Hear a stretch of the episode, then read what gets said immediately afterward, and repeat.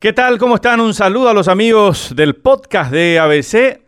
Haciendo referencia al comentario de esta semana, indudablemente un tema que genera un gran consenso en la población, la mala calidad del servicio del transporte público en general en el país. Pero en este caso en particular en el área metropolitana, ya que una nueva presión de los transportistas, una herramienta de presión como las reguladas, ha tenido como víctimas a miles de pasajeros que tenían que llegar ahora a sus puestos de trabajo. La solución parche que planteó rápidamente el gobierno es sacar militares y camiones de la patrulla a las calles para mitigar en algo el problema, pero hay una cuestión de fondo y es histórica y lo sabemos. La adjudicación que se ha dado a amigos, a operadores políticos, a socios comerciales, a prestanombres inclusive, habiendo políticos de por medio como empresarios transportistas, que hacen obligatorio revisar cada concesión, revisar cada adjudicación del Estado paraguayo y discutir varios temas. Uno de ellos tiene que ver con el subsidio que se sigue pagando a los transportistas y el billetaje ha servido como una gran herramienta debe continuar porque es la herramienta que va a permitir transparentar los números, pero ha servido como una herramienta para eh, comprobar que se estaba pagando de más eh, millonarias cifras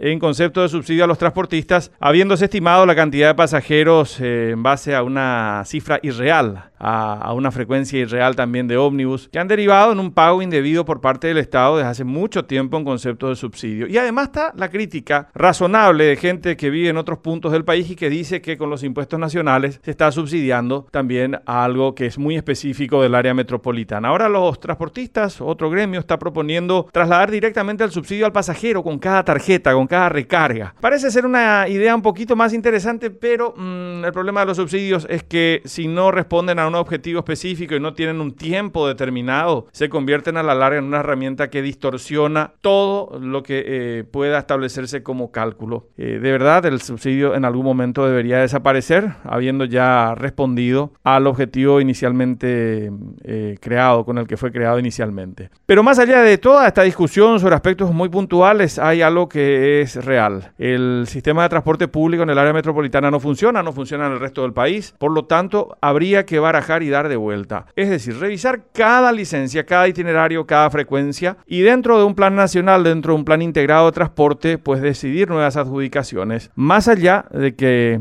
tendrá costos y oposiciones, pero no hay derecho para seguir sometiendo al chantaje a la gente que finalmente es la que sostiene este negocio. Hasta la próxima semana.